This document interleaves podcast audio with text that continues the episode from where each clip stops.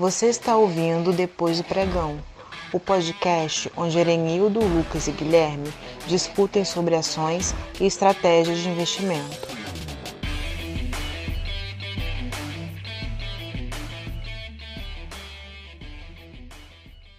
Olá, investidores! Sejam muito bem-vindos ao podcast Depois do Pregão, o podcast que ajuda você, pequeno investidor, a investir melhor o seu dinheiro.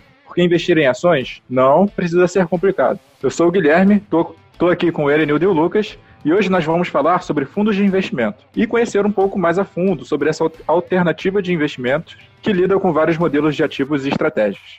Mas antes disso, vem o nosso resumo semanal. Na última semana, nós tivemos uma queda no Ibovespa, após a alta da semana anterior. O Ibov teve uma queda de cerca de 2,83%, encerrando a semana aos 93.834 pontos. No acumulado do ano, o índice ainda continua negativo, com uma baixa de 18,86%. Quanto ao dólar, está sendo cotado na casa dos R$ 5,46 e teve uma alta de 2,7% nesta semana. No entanto, em 2020, o dólar ainda apresenta uma alta de 36,19%. Fala, investidores, beleza? No episódio anterior, a gente falou bastante sobre o Value Investing, né, uma estratégia mais ativa de investimento em ações, mas agora a gente vai falar sobre uma coisa totalmente diferente, né, que a gente ainda não comentou aqui no nosso podcast, que é sobre fundos de investimento. E para bater um papo com a gente sobre esse assunto, a gente tem um convidado especial, que é o Júlio Vieira. Daqui a pouco ele vai se apresentar aí, mas aproveita que esse episódio vai ser bem interessante. Então, galera, tudo bom? Temos aqui hoje com a gente o Júlio Vieira para nos ajudar a explicar melhor esse, esse mundo dos fundos de investimento. E então, aproveitando, comenta para a galera quem que é o Júlio. Fala pessoal, meu nome é Júlio, eu sou sócio do escritório MPX Investimentos, que é um escritório credenciado a XP, eu sou sócio e assessor. Estou aqui hoje com o Lucas, o Erenildo e o Guilherme para a gente falar um pouquinho sobre fundos de investimento. Julião, então já aproveitando esse gatilho, é... que tal falar para a gente, aquele ouvinte que não está muito acostumado com esse mundo dos fundos, explica para a gente o que é um fundo de investimento. Então, Lucas, eu gosto de comparar, assim, eu acho que uma das melhores comparações que tem é quando a gente compara o fundo de investimentos com um condomínio. Então é como se fosse uma espécie de condomínio de investidores, entendeu? Ele reúne o recurso de várias pessoas e vai aplicar isso no mercado. Então ele pega lá o, o, o recurso de todo mundo e vai buscar, de acordo com a estratégia daquele fundo, as melhores aplicações, conseguindo alcançar aplicações melhores, na verdade, é, justamente por ter um montante maior, entendeu? E cada um recebe a sua parte de acordo com a proporção que foi depositado, né? Que são as cotas do, do, do fundo de investimento. Então... Eu acho bem interessante essa comparação aí com, com um condomínio. Né? Imagina se você fosse ter uma piscina só na sua casa, seria muito caro, né? Quando você divide com, com vários moradores, o custo é muito menor também, né? É bem, é bem mais ou menos assim que um fundo funciona, não é mesmo? Exatamente, exatamente. Então, a comparação com o condomínio assim é perfeita, né? Porque você tem lá o, o síndico, né, que é como se fosse o gestor do fundo, aquela pessoa que está lá para para fazer o negócio funcionar, os condôminos, que são como se fossem os investidores, e os benefícios do condomínio, que é o quê? Que é a remuneração do fundo. Então, assim, é uma comparação que funciona muito bem. Ah, então, beleza. Acho que deu para a gente entender mais ou menos o que, que é um, um, um fundo de investimentos. É, a comparação, ela sempre facilita bastante. Mas aí você pode dar uma, uma luz para a gente aí explicar um pouco sobre as diferentes classificações dos fundos. É, sei que tem fundo de renda fixa, fundo multimercado, mas aí você pode dar um, uma visão melhor para a gente aí? Então, exatamente, Erenildo. É, há pouco tempo, né, a, Ambima, que é um órgão que regulamenta os fundos de investimento, ela soltou aí uma nova classificação para os fundos. Então, os primeiros fundos eles são divididos pela classe de ativos dele. Né? Então, pode ser um fundo de renda fixa, um fundo é, de ações, um fundo cambial, um fundo multimercado, que eles denominam como classe de ativo. Depois você tem a categoria, que aí ele pode ser um fundo de renda fixa é, referenciado CDI. No caso, é um fundo que vai seguir o CDI ali. Aí dentro de renda fixa, você pode ter um fundo de crédito privado, que já cai como outra classificação, que já, já é um fundo que possui mais risco é, fundo renda fixa de inflação, que já vai ter uma outra característica. E tudo isso considerando o fundo de renda fixa. Então, por isso que você precisa ter essas categorias, né? Para poder ficar um pouco mais fácil para o investidor conseguir diferenciar um do outro. Então, por exemplo, é dentro de fundos multimercados, que é a classe mais ampla que tem, né? Porque o que, que acontece? O fundo multimercado ele não tem estratégia certa. Ele pode fazer o que ele, entre aspas, bem entender com o dinheiro. Lógico que a estratégia é definida antes. Você consegue ver a estratégia que aquele fundo faz, né? Aquele fundo segue. Mas dentro de multimercado a gente pode ter fundos long short, que são fundos que operam com ação, certo? Operam com posições compradas e posições vendidas em ação. Você pode ter fundos é, quantitativos, que são fundos que operam com robôs. Você pode ter fundos macro, que são fundos que operam com a macroeconomia, certo? E dentro disso, você ainda pode ter fundos com baixa, média e alta volatilidade, certo? Que é mais ou menos o risco daquele fundo, quanto que aquele fundo pode subir ou cair. Dentro dos fundos de ações, você pode ter os fundos de ações long only, que são quase que os fundos aí, como do último podcast, né, de Value Invest, ações de longo prazo, é, você pode ter o fundo long biased, que opera, ele é um pouco mais livre, ele pode ter operações compradas como operações vendidas. E além desses, a gente ainda pode ter fundos de dividendos, fundos de small caps, né, que vão pegar aquelas empresas com potencial de valorização maior. Então, assim, existem diversos tipos de fundo e é muito importante a gente entender cada classificação dessa na hora da gente escolher o, o fundo que a gente vai colocar nosso dinheiro, né? Show, mas falando de investimento no Brasil, a gente não pode deixar de falar de uma coisa, né? Porque nós estamos em um dos países que mais cobra impostos da sua população. Eu imagino que os fundos não vão escapar dessa cobrança, né, Júlio? E então você pode nos esclarecer um pouco como é que é a tributação nos fundos de investimento? Perfeito, Guilherme. Então, os fundos eles têm dois modos de tributação. A tributação para fundo de renda fixa, que é chamada de tributação de longo prazo, que segue o quê? A tabela de renda fixa, que é de 0 a 180 dias, 22,5. 180 dias a 360, 20. 360 a 720, 17,5. E passou de 720 dias, 15% e fica reto em 15%. E a tributação de renda variável, que é 15%. Só que o que, que a gente tem que analisar? Para um fundo ser considerado de renda variável, ele tem que ter pelo menos 67% da carteira em ações. Então, se ele tiver 67% da carteira em ações, ele vai ter tributação de renda variável. Se não tiver, tributação de renda fixa. E tem um ponto muito importante que as pessoas elas não conhecem bem, que é o que? É o Come Cotas. É, o Come Cotas, ele só incide em fundos que são tributados pela renda fixa. E o que que é? Nada mais é do que a Receita Federal antecipando o imposto de renda. Então, nos meses de maio e novembro, a Receita vai lá e antecipa 15% do seu IR beleza? Então ela foi lá, pô, antes do fundo dar lucro, enfim, porque você só é efetivo lucro quando de fato você resgata, a Receita já antecipou 15% do seu imposto. E quando você resgata, você só paga o ajuste disso. Então, querendo ou não, é muito ruim, porque você está sangrando ali o seu, seu dinheiro e tendo e cortando o efeito dos juros compostos, né? Então é algo que atrapalha bastante, assim, o, principalmente quem está no, no começo. Mas aí, no caso, o que acontece se o investidor efetuar um resgate antes do prazo do, de permanência do, do, do fundo? Como é que funciona o Come Cotas? Ele vai pegar antes também? Então, o Come Cotas ele antecipou o imposto. Então, por exemplo, ele pega a menor alíquota que é 15%, no caso de fundos de longo prazo, né? Porque ainda tem essa diferença que, que eu não citei antes, que são os fundos de longo prazo e os fundos de curto prazo. Os fundos de curto prazo, eles só pegam metade da tabela, que é, no caso, de 0 a 180, 22,5%, de 180 a 360, 20%. Ou seja, independente de você ficar 20 anos naquele fundo, você vai ser tributado em 20%. E no Entendi. caso do Come Cotas também acontece isso. Se for um fundo de longo prazo, você vai até os 15%. Então a Receita ela antecipou aqueles 15%. Se você resgatou com seis meses, você vai pagar o quê? 20%. Então você só vai pagar 5% de IR.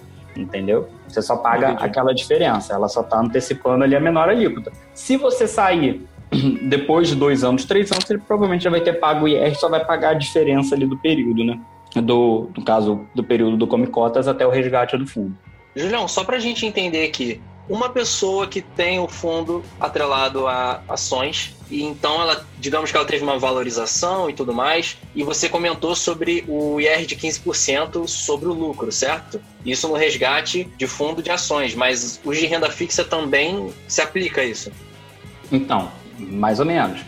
Os fundos de ações é 15% independente de quando for. Porque como que funciona a valorização do fundo? O fundo é dividido em cotas. Ou seja, Se a gente, vamos dizer que a gente tem um fundo que o valor da cota dele seja de um real. A gente aplicou mil reais lá, a gente comprou mil cotas de um real, beleza? Então, se essa cota subiu de um real para um e dez, beleza, a gente teve 10% de lucro, teve 100 reais de lucro, maravilha.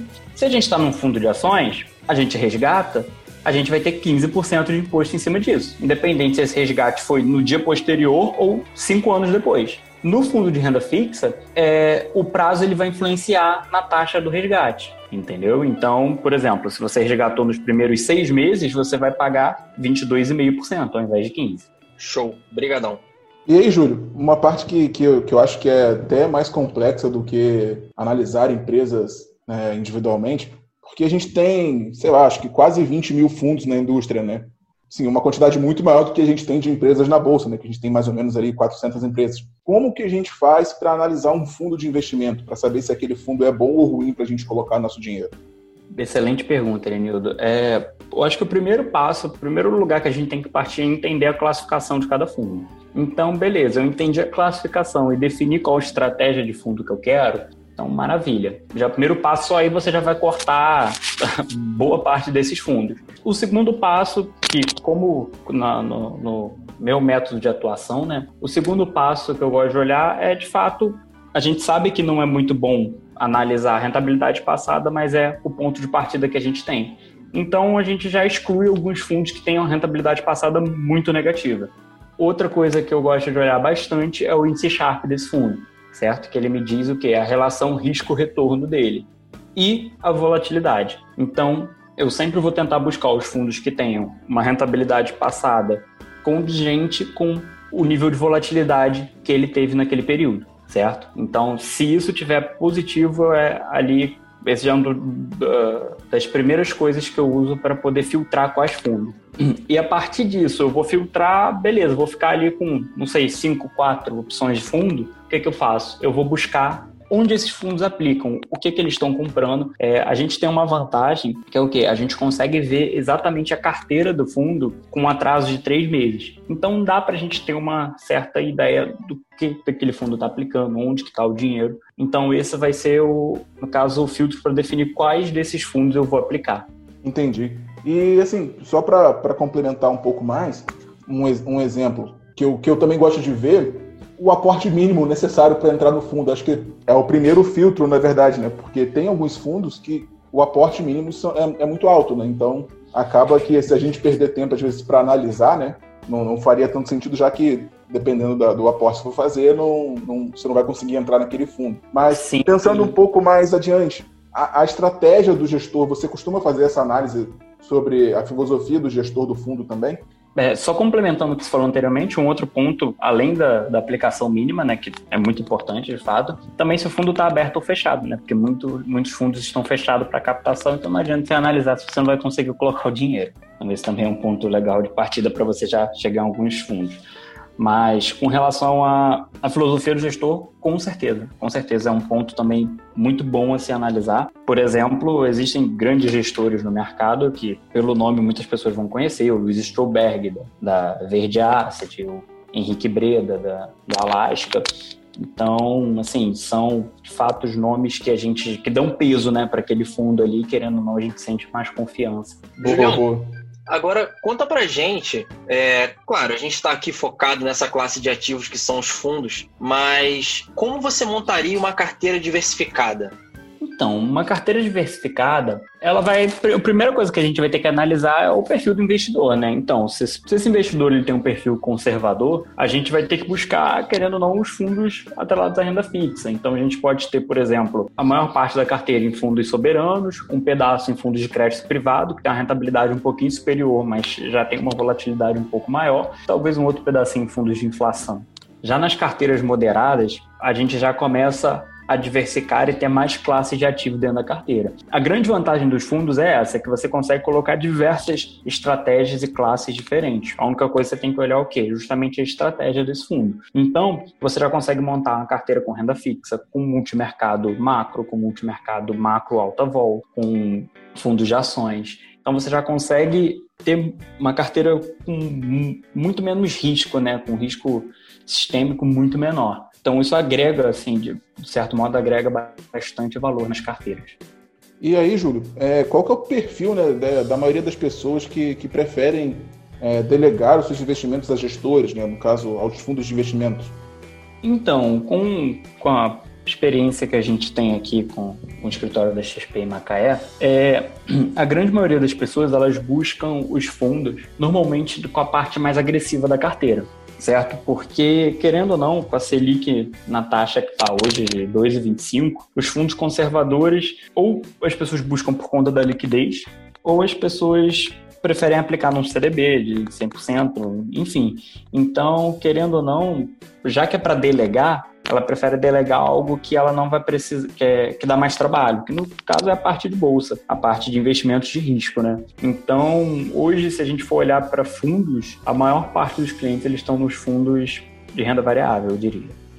Júlio, pelo menos no universo dos fundos multimercado, é muito comum a gente ver ou dar de cara com uma frase famosa entre os gestores que é o 2 com 20. Você sabe explicar pra gente o que seria o 2 com 20? Então, é muito comum a gente que já, tá, que já atua no mercado falar o 2 com 20, mas realmente as pessoas elas não sabem o que significa. O 2 com 20 nada mais é do que os 2% de taxa de administração e 20% de taxa de performance. O que, que a gente tem que pensar? Que quando a gente aplica num fundo, a gente tem todo um time que está ali por trás para fazer o nosso dinheiro render mais. Então a gente tem o, o gestor, o administrador, os analistas que estão ali pô, o tempo inteiro olhando o mercado e analisando para conseguir aplicar de forma é, eficiente o nosso dinheiro. Então a taxa de administração todo fundo tem, lógico os fundos mais conservadores, eles tendem a ter as taxas menores, enquanto os fundos mais agressivos tendem a ter uma taxa maior, justamente por conta do trabalho que cada um dá. E a taxa de performance, ela normalmente se dá em fundos mais agressivos. A taxa de performance nada mais é do que você remunerar a gestão do, do fundo por eles terem conseguido uma performance excedente ao benchmark deles. E o que, que é o benchmark? É o quanto aquele fundo se propõe a te entregar de rentabilidade. Então, se o fundo ele tem o IBOV como benchmark, ele quer ou bater o IBOV, ficar igual, ou superar. Quando ele tem taxa de performance, esse superar, você vai dar uma parte maior para o time de gestão certo? Então, só um exemplo para ficar mais fácil de ilustrar. Se o IBOV foi 10%, e o fundo entregou 15% de rentabilidade, esse 5% excedente vai ser vai ter 20% de taxa de, de performance. Por um lado, assim, é, é lógico, poxa, a gente está dando 20% para a gestão do fundo, mas eles estão entregando uma rentabilidade superior ao esperado. Então, assim, eu acho justo, é um acordo de objetivos ali. É, existe um, um, mecanismo de defesa do investidor no mercado que se chama linha d'água. Então, nesse exemplo que eu dei, o Ibov foi 10% e o fundo rendeu 15%, esse 15% é a, é a linha d'água do fundo agora. Então, ele só vai poder cobrar taxa de performance novamente se ele render acima de 15%. Senão, ele não pode cobrar, porque ele está abaixo da linha d'água. Então, isso serve para proteger o, o, investidor. E tem um outro ponto que é muito importante que as pessoas normalmente não sabem, que é o quê? Quando o fundo de, divulga a lâmina dele lá com a rentabilidade, enfim, poxa, ele fala lá, ah, a gente teve 3% de rentabilidade nesse mês. Esses 3% ele já está líquido de todas as taxas, de taxa de administração, de taxa de performance, de tudo que o fundo cobra. Então, pô, se o fundo está te entregando 3% no mês ali e ele está te cobrando 2,20, o famoso 2,20, ah, é ruim, entendeu? Então cabe essa ponderação. E, e, avaliar isso. A gente sempre tem que lembrar que o que ele divulga já está líquido, ele não vai te cobrar mais nada ali. Entendi, entendi perfeitamente. O negócio, Júlio, é só que é, faz sentido fundos de, de ações, fundos multimercado, que tem uma estratégia mais agressiva cobrar essas taxas, né? Faz todo sentido remunerar o gestor e a equipe. Só acho que não funciona muito para fundos de, de, renda fixa ou fundos cambiais que tentam apenas acompanhar o índice, né? Não, não faria tanto sentido ter uma taxa de administração tão alta assim, né? Sim, exatamente. Na verdade, esse é um dos problemas que a gente vê nos grandes bancos, né? Que são o quê? Você chega lá para comprar um fundo, por exemplo, na Caixa, o fundo tem sobre custódia, sei lá, alguns bilhões, e a taxa de administração do fundo é de 1%, 1,5% num fundo de renda fixa, sendo que a gente tem uma Selic a 2,25%. Então, se o fundo render 2,25%, você já perde 1,5% na largada. Então, quatro atividades que isso traz, entendeu? E querendo ou não, eles têm, têm que atender um time muito grande ali para poder remunerar. Então, isso acaba virando um problema. Então, de fato, se o fundo traz uma rentabilidade ruim, uma das causas pode ser a taxa de administração alta. Agora, se o fundo traz uma rentabilidade boa, superior ao que ele propõe, acima da média, eu acho que essa questão da taxa ela acaba caindo um pouco por terra e acaba não sendo tão levada em conta. Inclusive, uma das coisas que a grande maioria que não entende muito, que vai até o seu banco procurar por um fundo para conseguir rentabilizar, muitos deles não, não se atentam ao fato de que muitos fundos de alguns bancos, eles cobram uma taxa muito alta de administração. Então você já, já, já dá a largada perdendo uma grande quantidade aí, às vezes nem precisando, porque às vezes é um fundo de renda fixa ou algo assim. E já, eu já vi fundos cobrarem 4% ao ano, então é um absurdo. É, também a Sim. estrutura dos bancos ela não é muito eficiente nesse caso, né?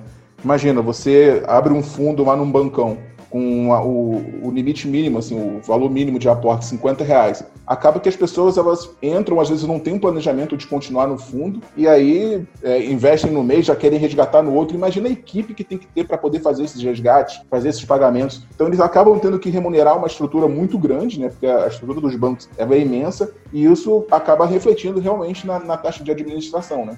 Com certeza. E isso porque a gente nem está falando, porque hoje em dia não é mais muito comum, mas antigamente era muito comum a prática de taxa de entrada e taxa de saída que, que os fundos tinham. Então, às vezes, você já entrava no fundo perdendo 5% do valor que você colocou. Então, você aplicava né, mil reais, mas você entrava, na verdade, com 950, entendeu? Então, assim, era isso também era bem ruim. Então, Júlio, tem uma, uma coisa que, que eu percebi que muita gente tem dúvida, é sobre o prazo de resgate dos fundos, né?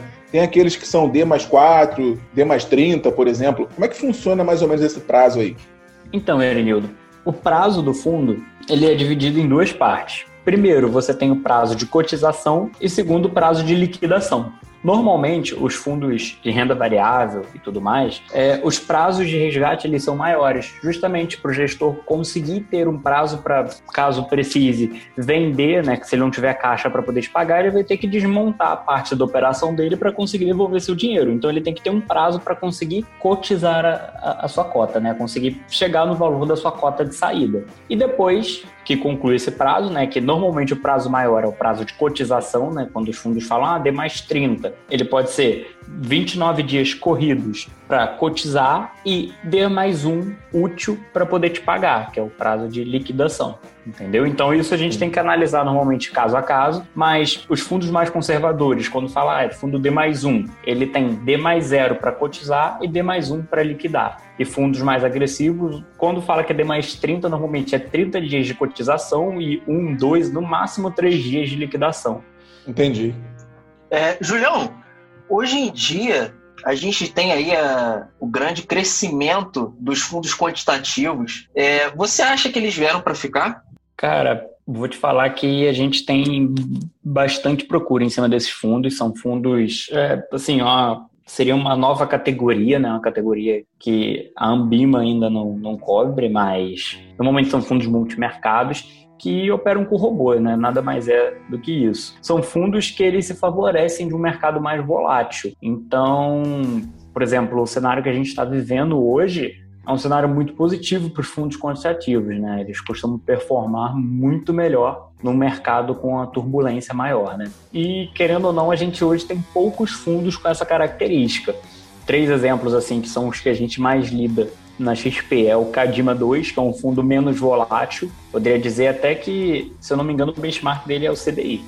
Ele é um fundo com uma volatilidade bem menor. Tem o Murano, que se eu não me engano está fechado. E tem o Visa Zaratustra, né, que hoje nem leva mais esse nome, hoje se chama Giant Zarathustra, né, que eles têm algumas variações com mais volatilidade e menos volatilidade, né, que eles, mas a gente tem poucos fundos hoje no Brasil que operam com isso, mas lá fora é bem comum, bem comum. Então, só para entender, são fundos que eles têm por trás robôs, entre aspas, né, operando ali para fazer as operações e a, a gente tem nesse caso gestores ou não? Sim, sim, com certeza. A gente tem os gestores porque a gente precisa de alguém para justamente montar o algoritmo que esse robô vai fazer. Então, querendo ou não, esse robô ele não vai ter uma estratégia única. De acordo com o que o gestor ele enxerga um cenário, ele vai programar um robô para conseguir atender aquilo que ele espera. Então o robô que vai fazer as operações. Mas o gestor, ele, não só o gestor, mas todo o time de gestão, um fundo normal, ele está ali para poder justamente analisar mercado.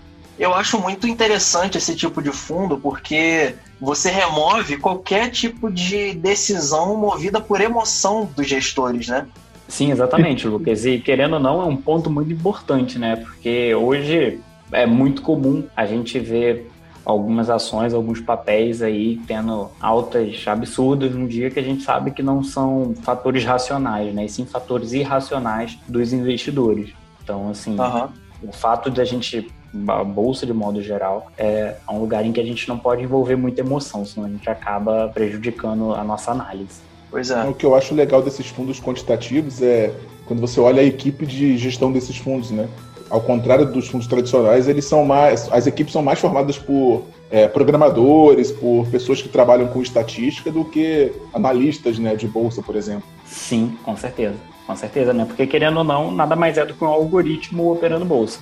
Então, Júlio, nós estamos na era da informação, né? E com isso, muitas ferramentas vêm ajudando os investidores individuais no seu dia a dia. Que ferramentas você indica para investidores? Então, Guilherme, tem algumas ferramentas que a gente utiliza no mercado, alguns sites. É, um deles é o Mais Retorno, que você consegue ver, por exemplo, o CNPJ do fundo, algumas informações de característica, retorno, e os comparadores, em que você consegue colocar lá o nome do fundo e comparar montar uma carteira, comparar estratégias, enfim. Uma coisa que a gente tem que sempre lembrar é de quando for comparar um fundo, comparar maçã com maçã e não comparar maçã com laranja. Porque se a gente pegar um fundo de renda fixa com um fundo de ações, a gente não vai conseguir chegar a conclusão nenhuma. Mas também tem o site, por exemplo, da CVM, que a gente cons consegue consultar a carteira do fundo. Então, isso também ajuda bastante no, na nossa análise, né? Perfeito, perfeito. E aí, Júlio, sobre, sobre os riscos né, que envolvem os fundos. É, você pode comentar alguns riscos e como que a gente consegue evitá-los? Então, Erenildo, uma dúvida que as pessoas sempre têm, e eu acho sempre muito importante é, comentar, é que, por exemplo, a pessoa fala, ah, tá bom, e se o fundo quebrar?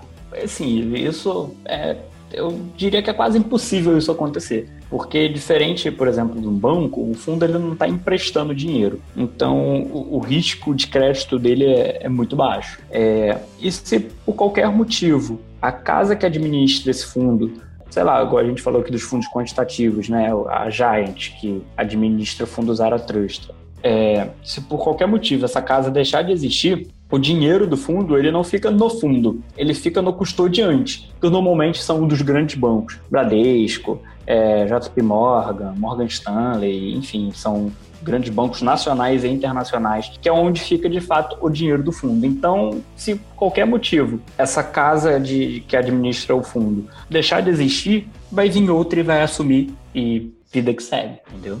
É, com relação ao risco dos fundos, aí a gente vai ter que começar a olhar um pouco mais o mercado e olhar o que tipo de fundo que a gente quer. Por exemplo, um fundo de ações, é, ele vai ter o risco de mercado, o risco de bolsa ali. Já um fundo de renda fixa, de crédito privado, por exemplo, a gente já tem risco de crédito, que é o quê? A gente está comprando títulos de empresa. Então o risco é o quê? Poxa, se o fundo compra um título da Petrobras, uma debenture da Petrobras, e a Petrobras quebra, ela vai ter ali um credor. Então, aí de fato a gente pode ter um risco, porque beleza que o fundo ele tem diversas empresas, então esse risco ele acaba se diluindo, mas é algo que a gente tem que analisar, entendeu? Então, e por exemplo, fundos de inflação, que a gente vai ter já um risco de, de taxa de juros, né, da curva de juros futura, que pode influenciar na, na rentabilidade do, do, do, do fundo. Desculpa. Entendi. Boa. Agora, Julião, fala pra gente aí, você tem algum fundo e, se possível, comentar um pouco sobre ele? Então, Lucas, eu tenho sim fundo na minha carteira. Por acaso é um fundo de ações. Por mais que eu goste muito de operar bolsa, é, eu tive o prazer de conhecer o gestor desse fundo e bater um papo com ele e entender melhor a estratégia do fundo. É, Existem alguns eventos de investimento que você tem essa oportunidade. Para quem de fato gosta, poxa, isso vale muito a pena. Você conversar com o cara que está ali mexendo dinheiro, com o gestor, pô, é excelente. Mas o nome do fundo é o Dália Total Return, é um fundo multimercado que a estratégia dele é uma é, renda variável long biased. Ele é um fundo que opera bolsa da América do Sul, tanto a brasileira quanto na Argentina, enfim. Em toda a América do Sul ele tem operação. Então a gente acaba se diluindo um pouco de risco Brasil, a gente está em mercados emergentes, mas é um fundo que tem uma estratégia muito interessante. Por quê? Ele quer pegar dois terços da alta do Ibov e um terço da queda. Ou seja, se a bolsa sobe 9%, ele quer subir 6%. Se a bolsa cai 9, ele quer cair 3. E, sinceramente, desde que esse fundo iniciou, é um fundo relativamente recente, ele começou em meados de 2018 e já tem um patrimônio bem grande para o período dele. O patrimônio do fundo está aí por volta de um bi. É, e ele tem conseguido integrar essa estratégia com, com muito louvor. Ai, maneiro, maneiro. Interessante essa estratégia. E, e ele está aberto ao público? Como é que funciona? Lucas, é, é um fundo que é aberto, sim, é para investidor em geral. Qualquer um consegue entrar. É, ele está disponível na plataforma da XP. Não sei dizer se ele está hoje em outras corretoras, mas você também consegue aplicar diretamente pela plataforma deles. Só para a gente ter uma ideia de proporção, hoje o fundo ele, tá, ele já está positivo com relação à, à, crise que a gente viveu aí, né? Ele em março sofreu uma queda de 13%. Quando a gente pensa que é um fundo de bolsa, um fundo de renda variável, a bolsa caiu 50, ele caiu 13. Então, assim, a gente já consegue começar ali a enxergar essa parte dessa estratégia dele. E agora em junho ele já está positivo no ano. Então, de fato é um fundo que ele consegue entregar essa estratégia. Ele é um fundo que tem uma estratégia de inverso de mercado. Então ele vai comprar uma empresa que vai se favorecer do dólar e uma empresa que vai cair com o dólar, caso o dólar suba, entendeu? Então nisso ele consegue manter essa estratégia de dois para um, né? de dois para dois terços da alta e um terço da queda. Ah, muito bacana. E lembrando aqui, galera, que nada disso aqui é uma recomendação, ok? Muito bacana, Júlio, muito interessante.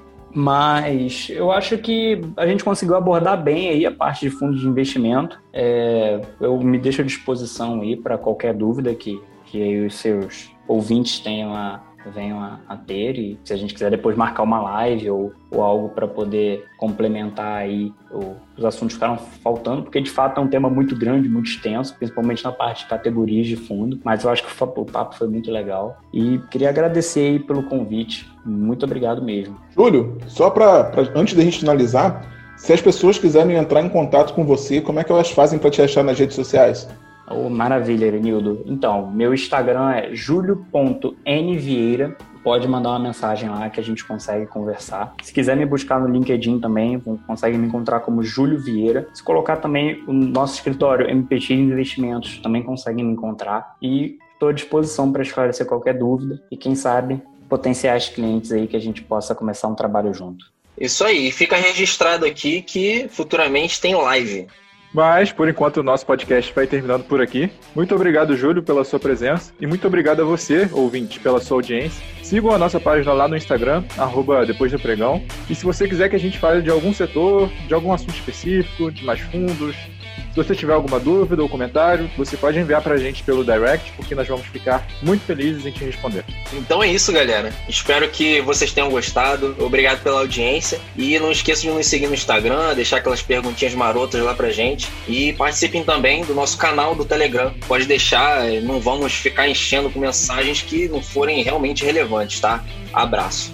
Júlio, muito obrigado pela sua presença. Muito obrigado a todos pela audiência. Não deixem de seguir o Depois do Pregão no player de podcast que você mais gosta, porque isso ajuda bastante o nosso trabalho. Tenham todos uma ótima semana e espero encontrar com vocês no próximo episódio do Depois do Pregão.